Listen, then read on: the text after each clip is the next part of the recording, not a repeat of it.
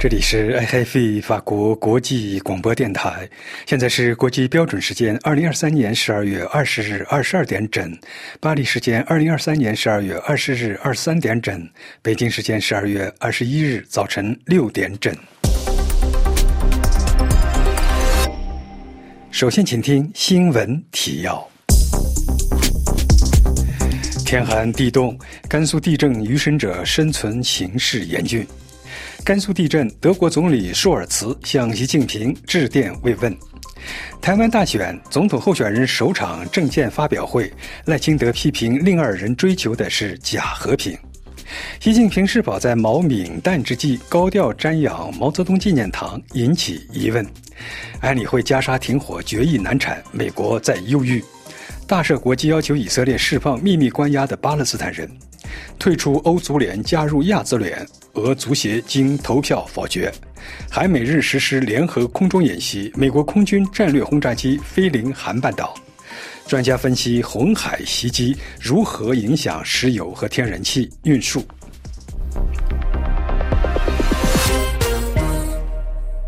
各位听众，下面请听安德烈为您报告国际新闻。根据最新数据，甘肃临夏州积石山县地震灾害至少已经造成一百三十四人死亡。星期三，余生者在临时搭起的帐篷里生活。此刻正是中国北方最酷冷的深冬。当地负责救援的人士周三表示，搜救工作基本上于昨天结束。现在主要的任务是治疗受伤者以及安置房屋倒塌后无家可归的人口。官媒新华社报道称，本次地震是自2014年造成600多人死亡的云南大地震以来死伤最严重的一次。法新社记者在积石山现场看到一些家庭在临时搭起的简陋帐篷里避寒。一名在帐篷中避难的妇女说：“我们不敢回家，太危险了。砖块和瓦片可以在任何时候倒下来。”这是中国八年来遭遇的最严重的震灾。除了在甘肃造成大量死伤外，在邻近的青海省也有受害者。根据中国中央电视台当地时间十六时的报道，十三人下落不明。罗马教皇方济各向遇难者和受伤人士表示慰问，他为这些痛苦与受难的人祈祷。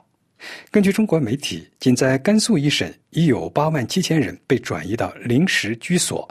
对那些仍然无处可去的家庭，唯一的热源来自地上架起的锅，以及从尚未完全倒塌的家中搜来的被褥。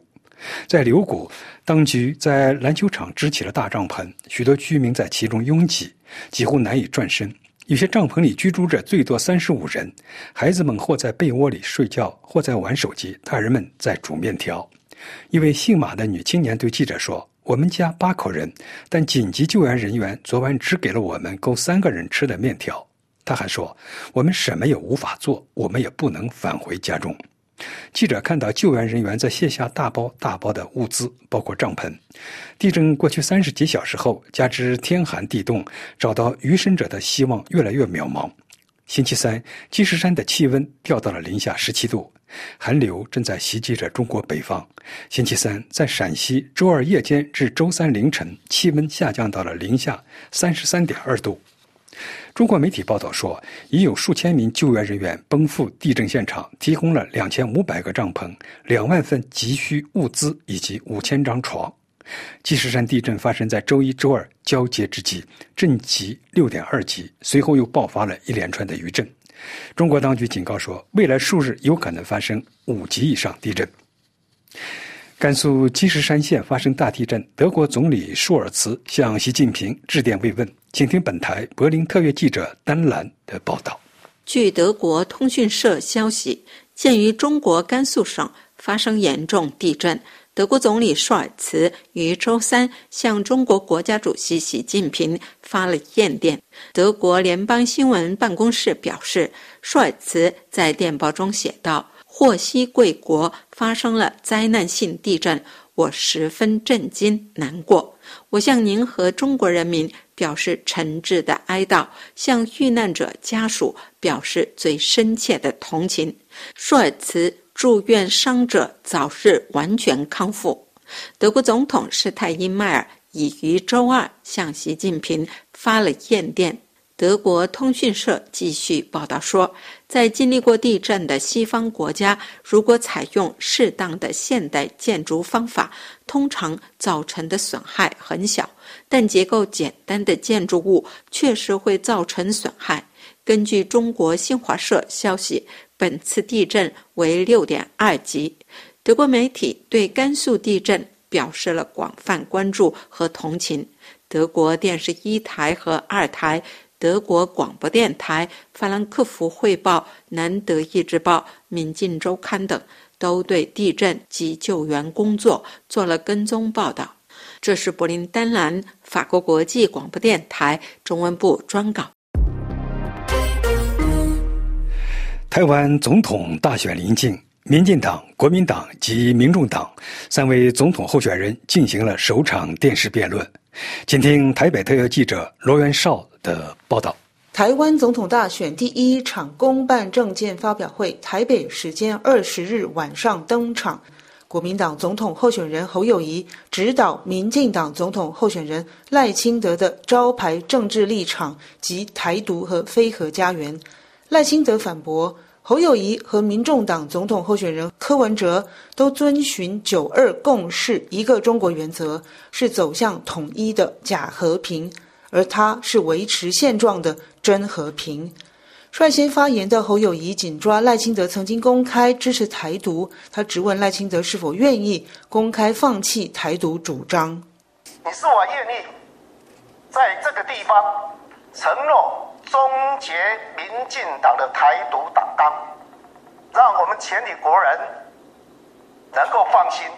目前民调领先的赖清德回应表示，他参选总统是为了守护台湾两千三百五十万人民的生命。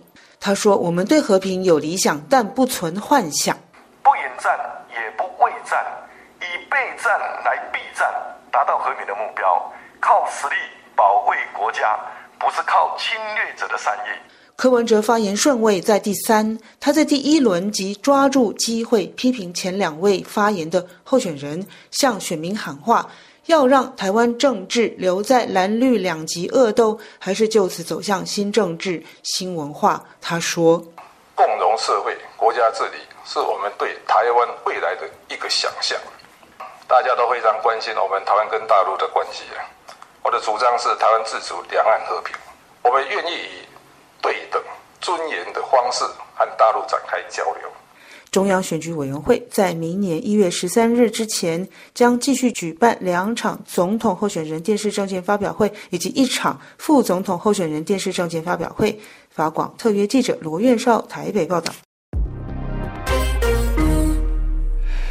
毛主席纪念堂微信公众号十八日一则公告引起注意。公告称，十二月二十四日至二十六日上午暂停开放瞻仰。转载这条消息的官媒凤凰网跟着的数千条评论，虽然不出预料，多为送赞支持，但有一些疑问：问为什么停？为什么？什么原因？咋回事？为什么选在这个日子不开放？不可思议。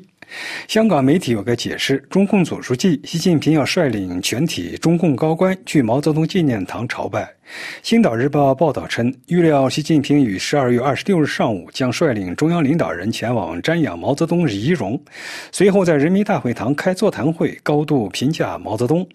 最后是不是一定要去瞻仰遗容？到了那一天自有分晓，看起来可能性不小。至少从这一阶段官媒的运作来看，高赞毛泽东是为后文革时代罕见的大张旗鼓。而且，一些观察人士指出，其实这样做在一定程度上是为了陪衬习近平，把习与毛相提并论，或许为习超越毛做舆论准备。最典型的就是党刊《求是》十二月十六日发表的题为《永远铭记毛泽东同志的丰功伟绩和崇高风范》的文章。文章称，毛泽东的遗产具有超越时空的永恒价值。中国出了个毛泽东，是我们党的骄傲，是我们国家的骄傲，是中华民族的骄傲。但是，文章的重点或者用心却在这里：中共十八大以来，我们党又有了习近平总书记这样一位众所众望所归的党的核心、人民领袖、军队统帅。这是党和国家之幸，人民之幸，中华民族之幸。分析指出，原来缅怀毛泽东是为了拥护毛主席。通过赞颂毛，习近平的拥护者们把习的新时代与毛的旧时代巧妙地串通起来，让两个伟人穿越时代相会。但是，分析人士指出，习这样做有意贬低甚至抹杀七九年以来中国的另一个时代——所谓改革开放年代。这个时代在一定程度上是因否定毛时代而产生的，不否定毛时代不会有改开。那个时代虽然没有从根本上改变党国的性质。他的志向至少是对外开放。习近平掌握政权到今天，颠覆了改革以来一个最重大的体制改革，废除党和国家领导人终身制。从这一点来看，他在领导着中国回归，向毛泽东时代回归。俄罗斯足协十二月二十日投票否决了退出欧足联并加入亚足联的提议。请听本台记者倪楠的介绍。自俄罗斯去年对乌克兰发起军事行动以来，欧足联已经将俄罗斯足协排除在其所有比赛之外。俄罗斯足协也进行了数个月的思考，同时威胁退出欧足联。从那时起，俄罗斯足球界就下一步行动方案展开了一场大辩论，焦点是冒着永远无法回归的风险离开欧足联，或者说保持现状，等待战争和西方制裁的结束。近几个月以来，国际足联和欧足联已经显示指出放松对俄罗斯青年队限制的迹象了。九月份，欧足联曾经表示，青少年不应该因为那些完全由成年人所负责的行为而受到惩罚。但后来面临来自尤其是乌克兰与波兰的压力，放弃恢复俄罗斯十七岁以下的球队参加欧洲比赛的计划。国际足联十月份确实选择解除了俄罗斯足球的禁令，允许俄罗斯十七岁以下的球队参加锦。标赛前提是这些球队必须以俄足足协而非俄罗斯的名义参赛，不得彰显明显的颜色、国旗、国歌、国家队球衣和国家队装备等。十二月二十日，俄罗斯足协副主席艾哈迈德·埃达米罗夫表示：“我们决定不再考虑从欧足联前往亚洲，每一个人都一致支持这一决定。”俄足协执委会成员米哈伊尔·格尔奇克维奇表示：“我们一致投票决定不脱离欧足联，这是因为国际足联没有做出任何相关的保证来承认这一变化。鉴于转会到亚足联也会对俄罗斯足球俱乐部产生重大的财务影响，俄足协决定继续和欧足联保持联系。”等到明年看看局势如何再说。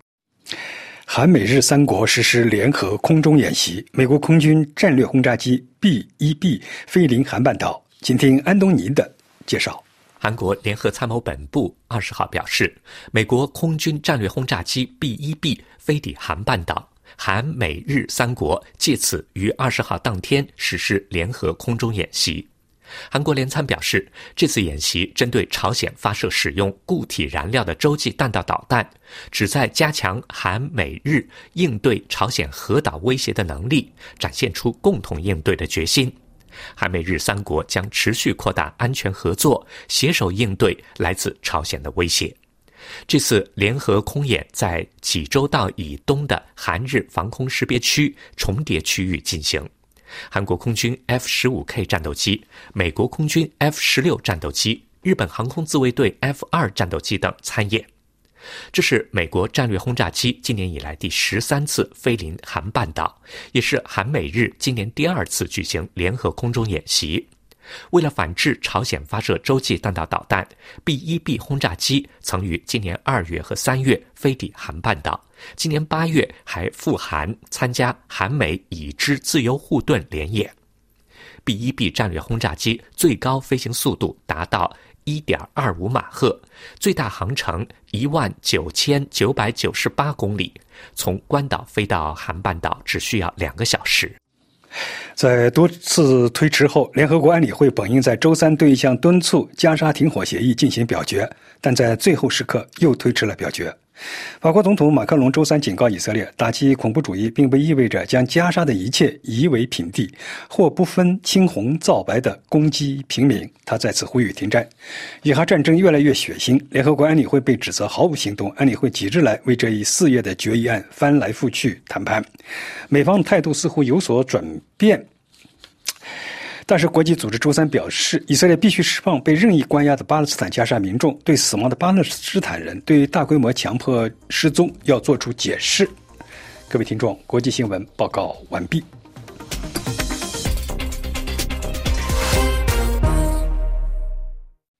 听众朋友，下面请听由艾米主持的要闻解说，题目是“刚通过就治内阁危机：法国新移民法案主要内容”一览。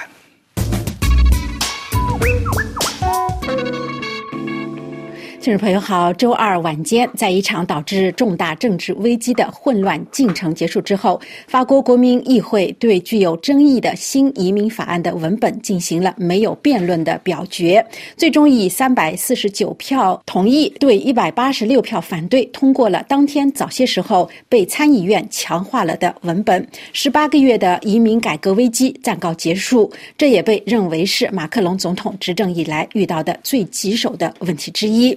这个法案受到了左翼的批评，右翼和极右翼表示欢迎，同时也引发了总统内部多数派的危机。根据左翼批评和极右翼欢迎的观点，这个法案确立了法国人相对于外国人的国家优先权。下面我们首先来看看法新社总结的新的法案中的几个关键措施。在社会福利上，改革集中在法国合法居住的非欧洲籍的外国人领。取社会福利前的最短居住期限的问题，右派要求居住五年后才能享受一系列的非缴费型的福利，而周二达成的妥协则是根据外国人是否就业来进行区分。对于某些社会福利，没有工作的外国人需要居住五年方可领取，但是其他人则为三十个月。没有工作的外国人获得个人住房援助的居住期限也被设定为五年。有工作的人则为三个月。这些新的措施不适用于外国学生、难民和居留证的持有者。对于无证件工人的合法化，与最初的法案相比，大多数议员同意采取一个更有限制性的版本，并且赋予省长酌情权，使从事所谓人员紧张职业的无法工人、无证工人合法化。将持续到二零二六年底的实验性的措施规定，工人在法国居住至少三年，并且在过去二十四个月中至少有十二个月从事有报酬的工作，将根据具体情况签发为期一年的居留证。总统阵营只在一点上获得胜利，也就是无证件的工人可以在未经雇主批准的情况下去申请居留证。法案也对剥夺国籍、出生地法进行了改革。总统多数派最终同意，因为蓄意谋杀任何担任公职者而被定罪的双重国籍者将丧失法国国籍。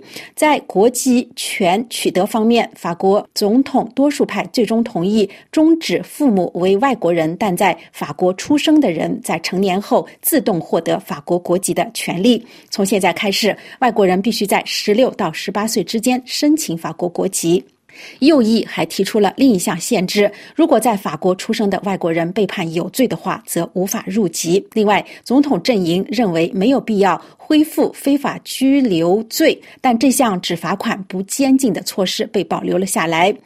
尽管右派不情愿，但是禁止拘留未外国未成年人的规定还是被纳入了最终妥协的方案。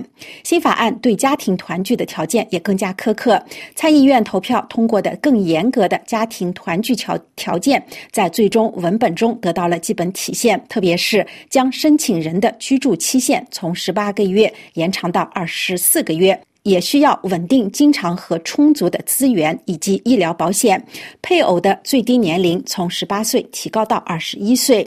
外国学生保证押金方面，除了某些特殊情况外，右翼党人提出的建议获得批准：外国公民在申请学生居留许可时，必须缴纳押金以支付任何搬迁所需的费用。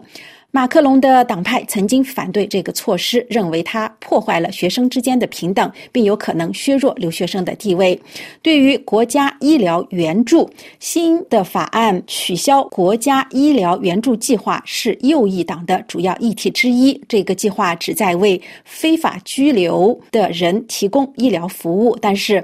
右翼党派同意在法案中放弃这个提议，来换取在二零二四年初对这个制度进行根本的改革的承诺。不过，法案文本包括了对获得患病外国居民居留许可的限制，除少数例外情况外，只有在原籍国没有适当治疗的情况下，才能获得居留的许可。如果申请人有足够的资金，医疗保险也将被排除在外。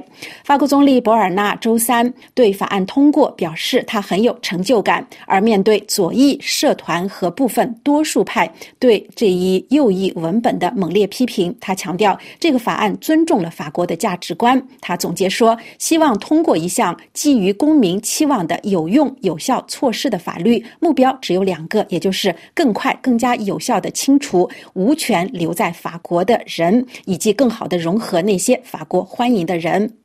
法国总理在接受媒体采访时也承认，文本中的某些措施可能违宪。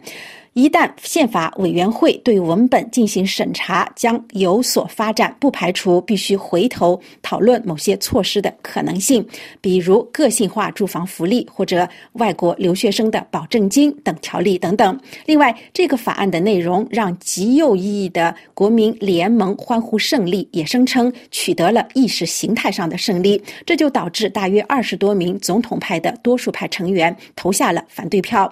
尽管法国总理说。他认为这个法案没有引发多数派的危机，尽管政府多次强调，即使没有极右翼的八十八名议员的票，法案也会通过。但是，根据《世界报》的报道，法国卫生部长卢梭在有争议的移民法案通过后将辞职，可能还有其他的持反对意见的部长进行跟进。以上要闻解说由艾米编播，感谢收听。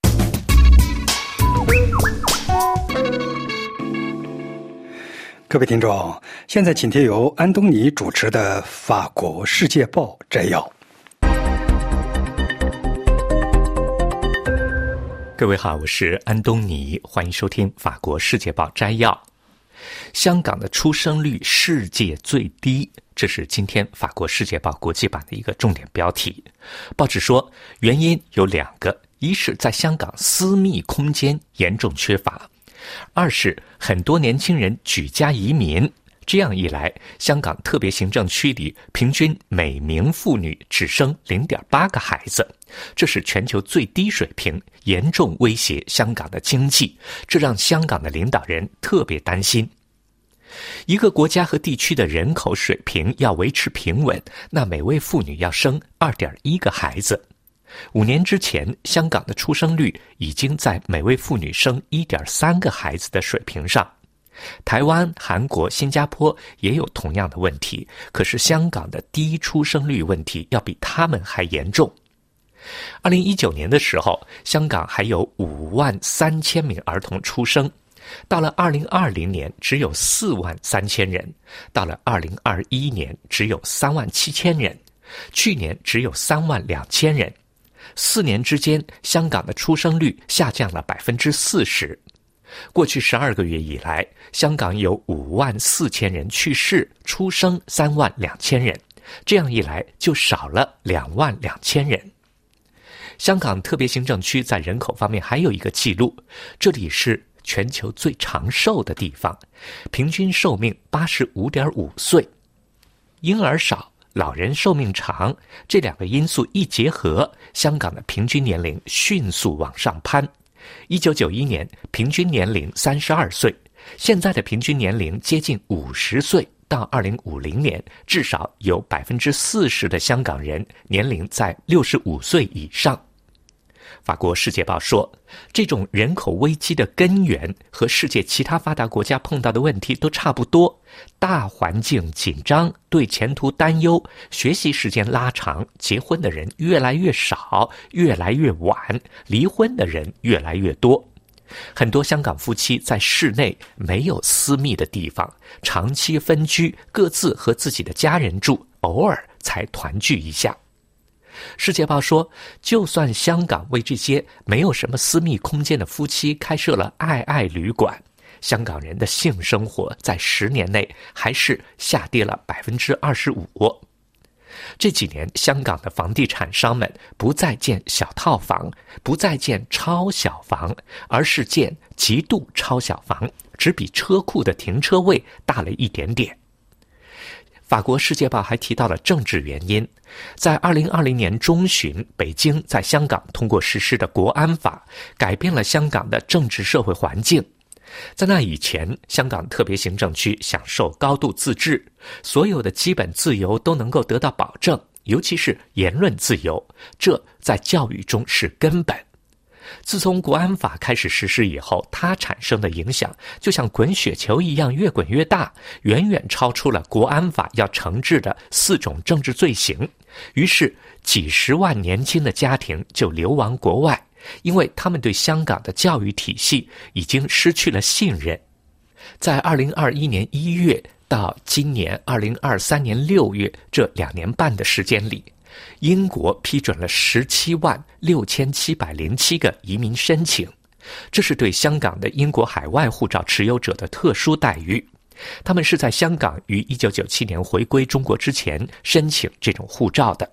理论上，持有这种英国海外护照的人有三百万人。澳大利亚和加拿大也接受了成千上万的香港移民。香港大学的波尔伊普教授说：“这些年轻的家庭把他们的生育能力也带走了。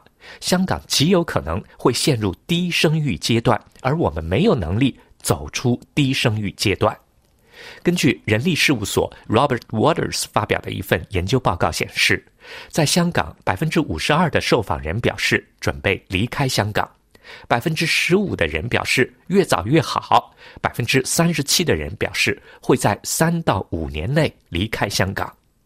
今年十月，香港行政长官李家超说，生一个孩子就会给这家人两万港元的奖励。可是，根据恒生银行的研究，在香港养一个孩子每年要花二十八万四千港币，所以李家超的出生奖金没有什么分量。由于香港的出生率低迷，香港的年轻家庭往外移民，香港的儿童数量急剧下降。今年十二月中旬，香港一百三十所中小学办了一个集体沙龙，想吸引中国大陆的生源到他们那里上学。这些生源主要是包括深圳和广州在内的十几座城市组成的大湾区的生源。大陆的家长会觉得香港的教育体系更人道一些，因为他们认为大陆的教育体系越来越内卷、有毒。好了，各位，以上听到的是今天的《法国世界报》摘要，由安东尼编辑主持，感谢收听。各位听众，现在请听由本台东京记者楚良一主持的东京专栏：日本鱼类大量死亡与核处理水排海有关吗？日本各地最近陆续出现鱼类大量死亡现象。中国等有舆论认为，可能与日本排放核处理水有关。十二月七日，在北海道函馆海岸发现大量被冲上岸的远东拟沙丁鱼。据韩馆市称，面积约为五公里，估计数量有数千吨。十二月十二日，日本青森县的近海处发现大量远东拟沙丁鱼等死鱼铺展在长达四公里的海面。一些媒体纷纷猜测，这一现象与日本核处理水排海相关。中国腾讯网十二月八日发表极目新闻，题为“日本又现大量沙丁鱼死亡”，网友疑与核污染水排放有关。专家解读的文章指出，上述沙丁鱼大量死亡的事件引起网友广泛关注，有许多网友质疑。这可能与日本持续排放核污染水有关。这一现象真的与核处理水排海相关吗？各种迹象表明，应该认为是与核处理水排海无关的。首先需指出的是，这一现象是在核处理水排海之前，在世界各地也经常发生的现象。据 AFP 今年三月十八日报道，澳大利亚新南威尔士州政府三月十七日表示，小镇梅宁迪附近的达令河遭受热浪袭击，已有数十万条鱼死亡。这是自2018年以来这条河第三次出现大量鱼类死亡现象，而赤潮现象也是造成鱼类大量死亡的原因。最近，日本经常发生赤潮现象。2022年9月9日，熊本县政府表示。这一年七月以来，八代海发生的赤潮，造成大约有二百一十四万条虎河豚和其他鱼类等死亡。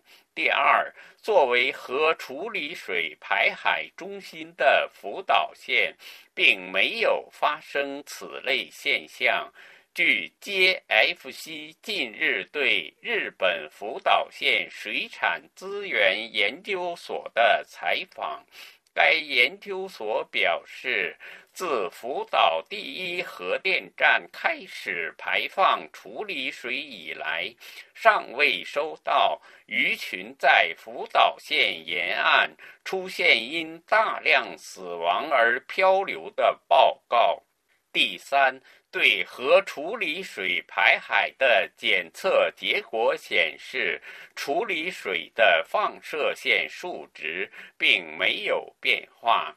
日本水产厅增值促进部参事官森贤表示，水产厅对处理水排海放射性物质的检测主要是鱼类。环境省主要对海水进行监测，但这两项监测的结果都显示低于可检测的最低值。过去各地也发生过类似情况。有人说，原因可能是水温下降或遭捕食的大鱼等追踪，因此不能不说。说受核处理水的影响是没有根据的。以上东京专栏由法广特约记者楚良一转播。听众朋友，现在请听由倪楠主持的《生态健康与科技》。德国实现历史性的突破，总用电量一半多来自可再生能源。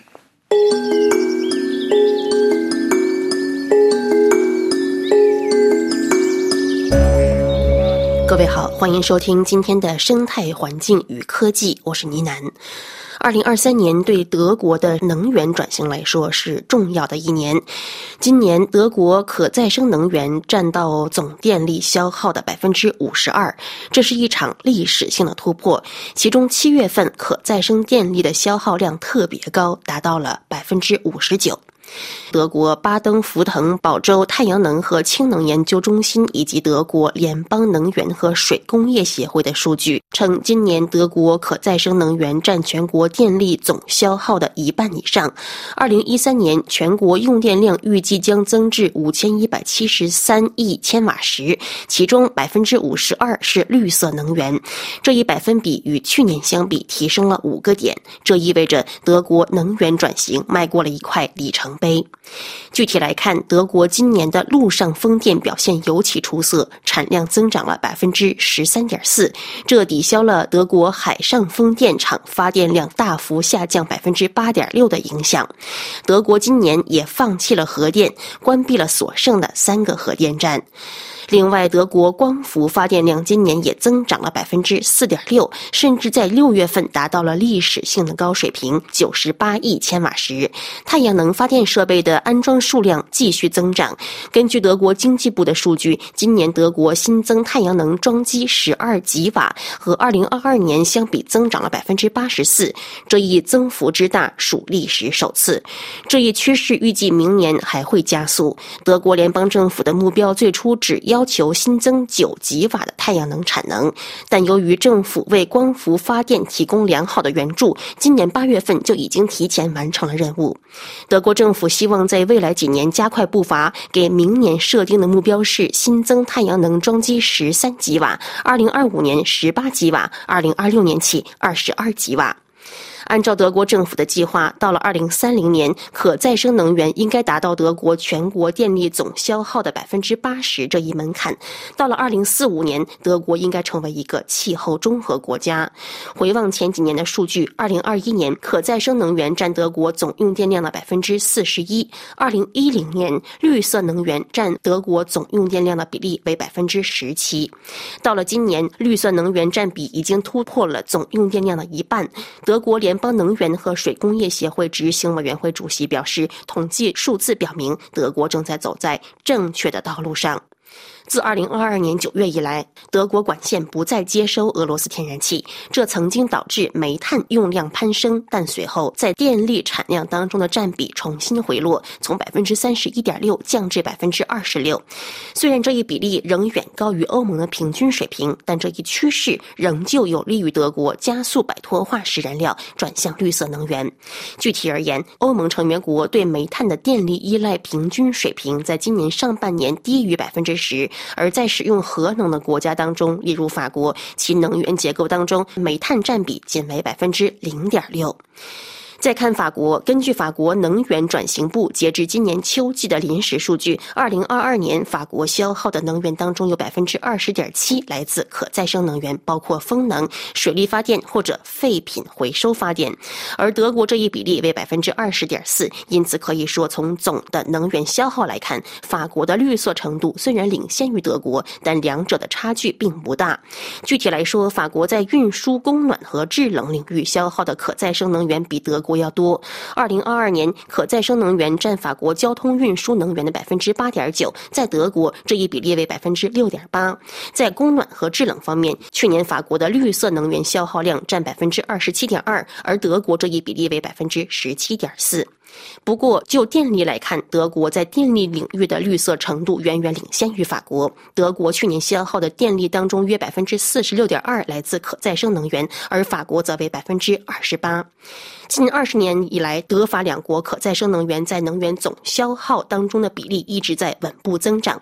不过，德国的增长速度似乎更快。二零一二年以来，德国和法国的能源绿化曲线在现实当中其实非常相似，有时是法国领先，有时是德国领先，但比例差异并不大。以上是今天的生态环境与科技专题，我是倪楠，感谢收听。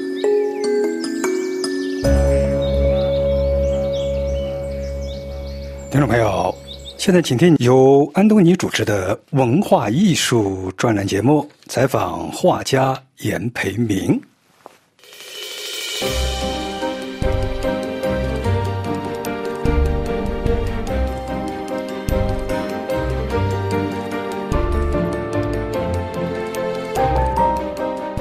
各位好，我是安东尼，欢迎收听文化艺术。一个卓越的艺术家，不仅有不去匠心的造型手段，而且他一定具备有洞察力的世界观。今天我们邀请艺术家严培明来谈谈他的世界观，他是怎么在光影、层次、布局、色彩当中，把他的世界观反映在画布上的。一方面，你是对于家庭，对于世界。或者是你眼中的这个历史世界，用很有感情的方法表达出来。另一方面，你对超现实主义好像很有兴趣。昨天晚上还看见一个 Cecine b y Peep。母亲对我来讲是，对每个妈妈对她的儿子呃，这是非常重要的。妈妈是一个家庭的一个一个中心吧。啊，就是说我妈妈去世以后，我画了这张画，有和我跟我平时的画法有很大的一个一点区别嘛。画了画它两三个月，有一点那个另外的感觉吧。啊，画蒙蒙娜丽莎是另外的一种一种感觉吧。哎，我妈妈的肖像我没有用她的名字嘛，我就讲妈妈妹，我的母亲这样，因为他是一个普通人嘛。没人会知道他的名字嘛？只知道是艺术家的妈妈。那个蒙娜丽莎，她是相反嘛？他艺术家也很有名，他现在也变成一个很有名的嘛。那个蒙娜丽莎啊，蒙娜丽莎是要是说不是达芬奇的话，他也不会成名嘛。啊，就是两个完全是一一个相反的，完全是一个相反的，呃，面对面嘛。我发觉你好像在工作里边。很喜欢用辩证的东西，真的、假的、无名的、有名的，因为艺术，什么叫艺术啊？你也不能讲很多的真实的故事，啊，也要带上很多的想象力。这样的话，也可以虚构一个故事，也可以是一个真正的故事。就像一个作家一样的嘛，他讲的故事也不一定是一个真正的故事，也有很多的想象的的东西吧。比如说，这些什么，什么，因为笔本这像这样的东西呢，我就比较喜欢一点。明明是这个，他就他就给你来一个另外的一个他，对他可以证明这个不是，但是你看到的是，对啊，这个就像我们这个展览的，当时呢，我很很希望用这个东西变成个实习什么 uniform。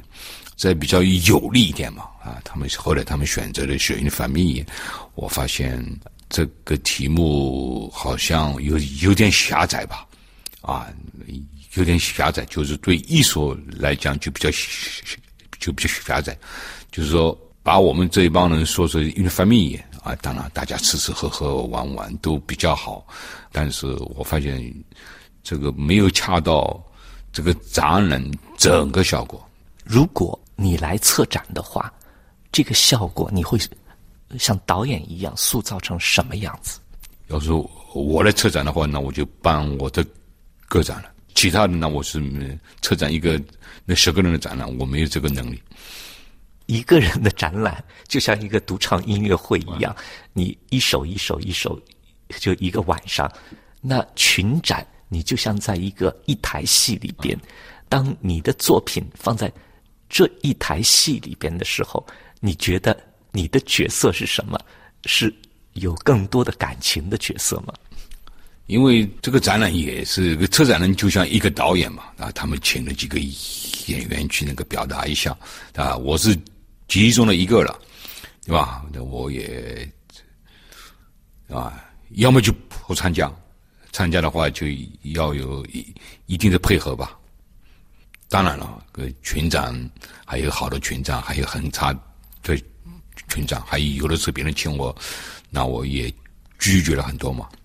这个展览就是说，当时也可以拒绝吧，对吧？后来想想，呃，这个这个展览很有意思嘛。这个策展人也是几十年的好朋友吧，他的想法，他的他的东西，那我也比较那个。对，也是一个聪明的策展人，用了一个不聪明的题目而已。我发觉在你自己的工作中，经常会有一些信仰的东西，无论从古典画里边来的啊，这些红衣主教，或者是你把你自己扮演成耶稣，或者信徒，或者是神父，呃，还是你母亲的天国一样的这个画面。这些信仰的东西，这些信仰的元素，在你的工作里边是一个什么样的位置？我的信仰就是绘画，也没什么框框条条的，我什么东西都可以去画，只要我想到的，我想做的，那我一定马上就会去实现。因为绘画的语言对我来讲非常重要，因为我的表达能力除了绘画以外，其他能力都比较差一点嘛。绘画是我最容易去表达我内心内心世界的的东西嘛。口头表达就比那个我绘画的语言就比较差一点。我一生当中就是把我的所有的一切都是投入到这个绘画的这个世界里吧，也没有什么。信仰就是相信自己能够走完呃我绘画的一生而已。我最近看到你提到你对人和动物的一些想法，比方说你跟多纳相的一个谈话里边就提到人和人是那么难，对于世界的继续往下发展，好像比方说你在怀疑以后有没有。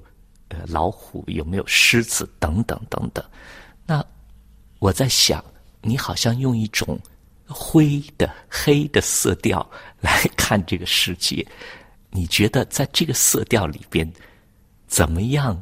或者说有没有一种最大可能的和谐？因为你想，这个人类的发展，特别是那个发明了电的开始。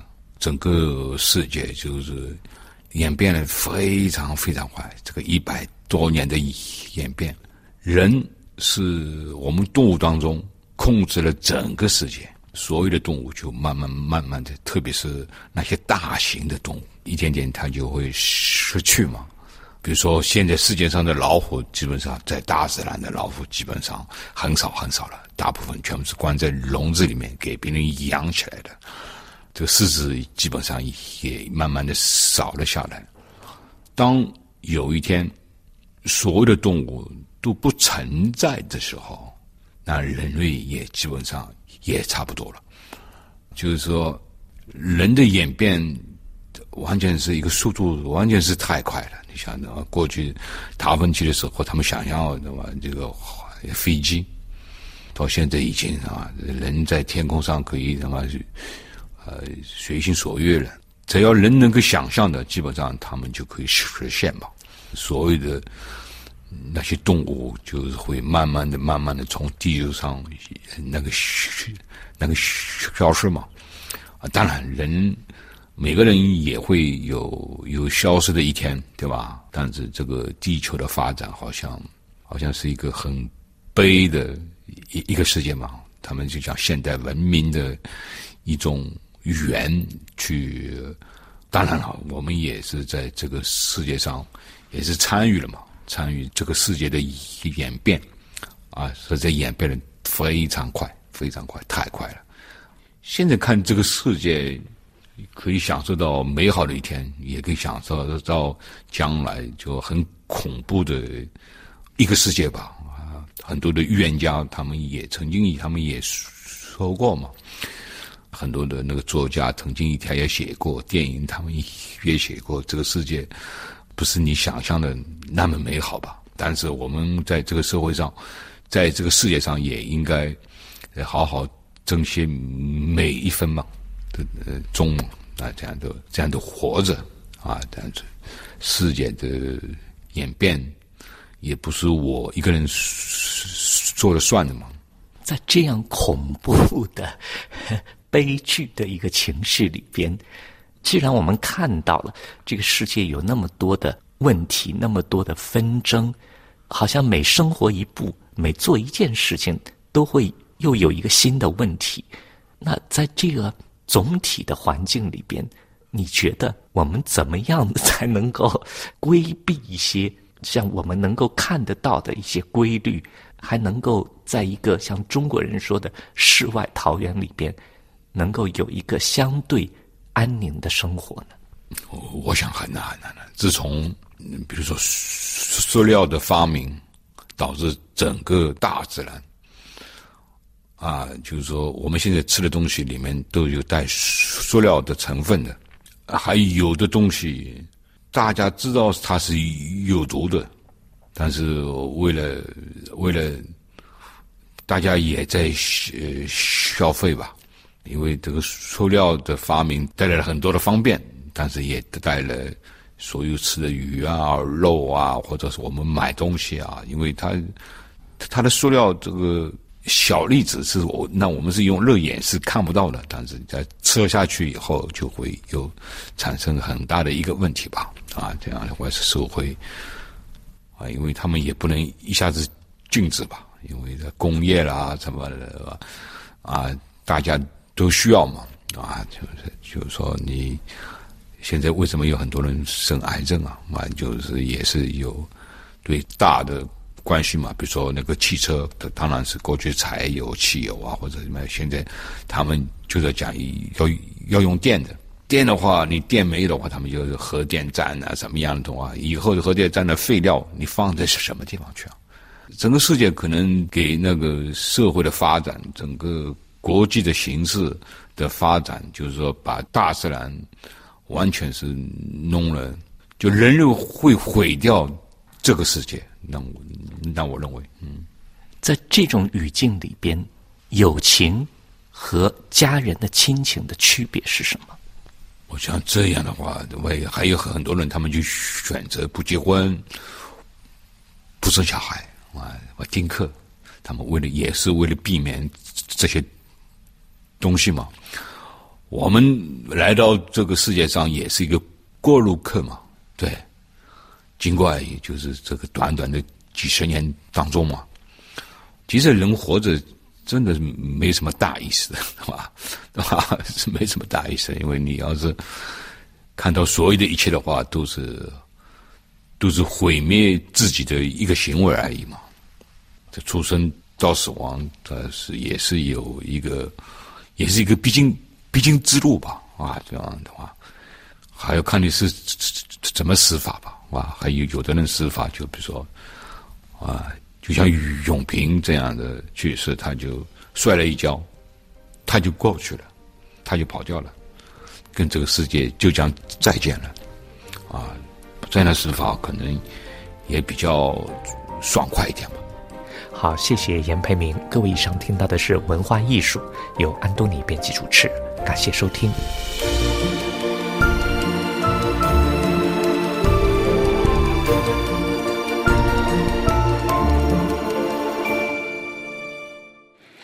各位听众，下面请听由艾娃主持的文化遗产专题节目，从第一次世界大战遗址到世界遗产。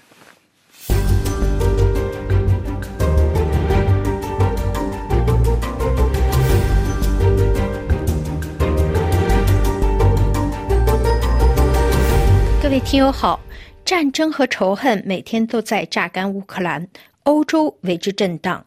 庆祝第一次世界大战结束一百周年的纪念活动已经过去五年了。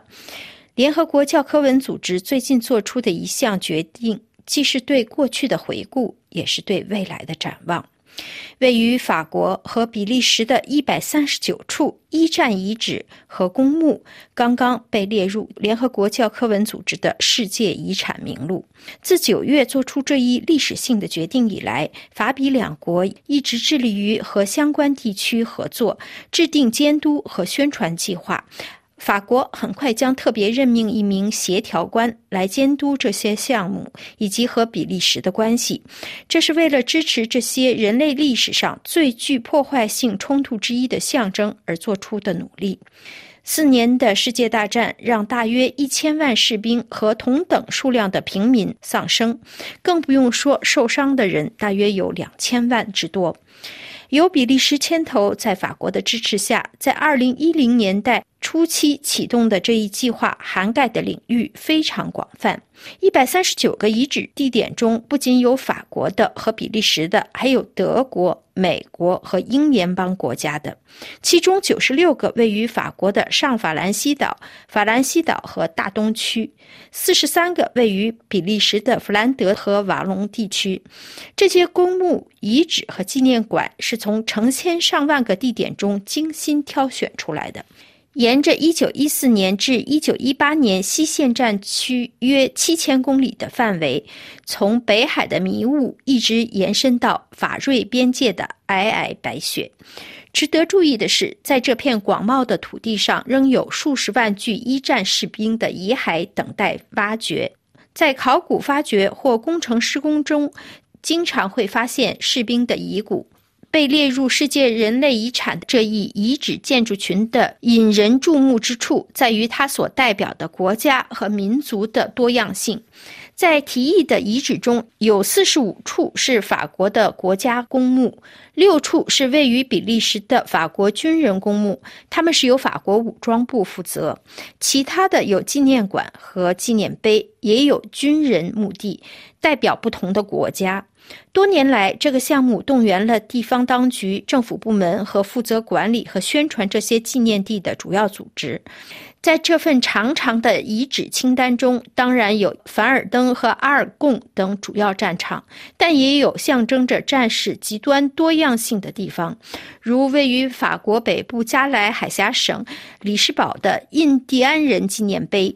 这个小镇上还有一个葡萄牙士兵的墓地，因为从1917年起，塞拉诺人也参战了，与盟军战士一起死在一战战壕的泥浆中。名单中还包括马恩河的一座意大利军人墓地和同一地区的一座俄罗斯军人公墓。此外，在艾纳省有丹麦公墓，那里埋葬着被征召入伍的德国士兵。甚至在索姆省还有一座为英国军队工作的中国劳工纪念碑。最后不能不提到的是比利时的一处公墓，一九一七年以后阵亡的法国和德国士兵的尸体都埋葬在那里。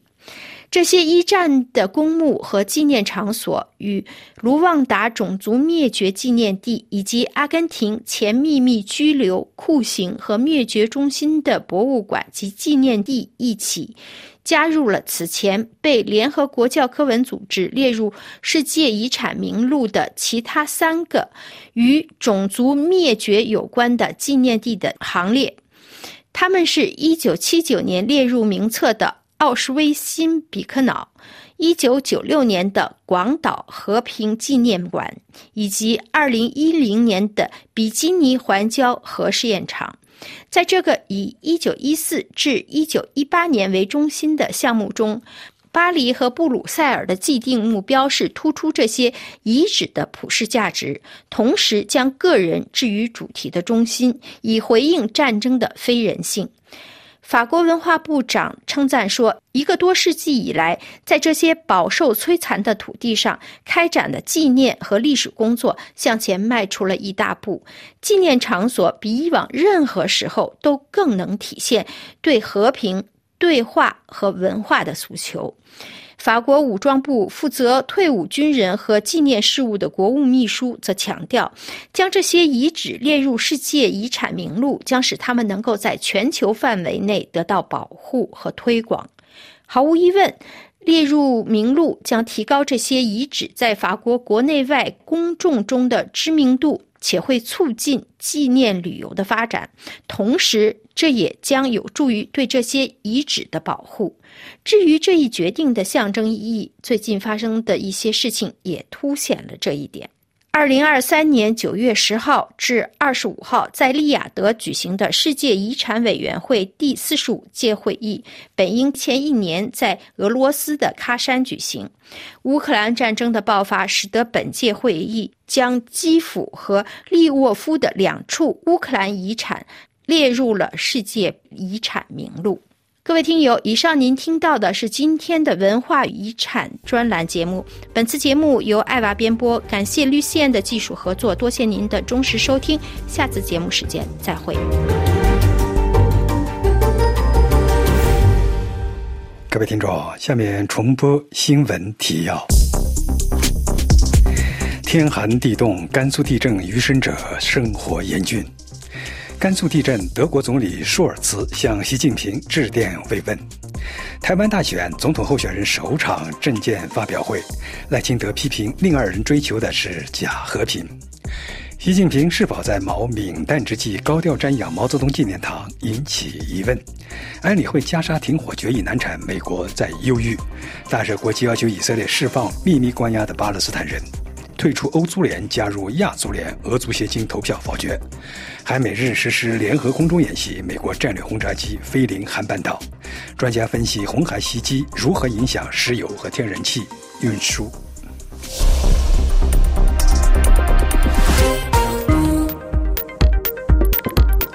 这里是埃菲法国国际广播电台，各位听众，您刚刚听到的是本台第一节中文广播，由安德烈主持，感谢日历的技术合作，谢谢您的收听，我们下次再见。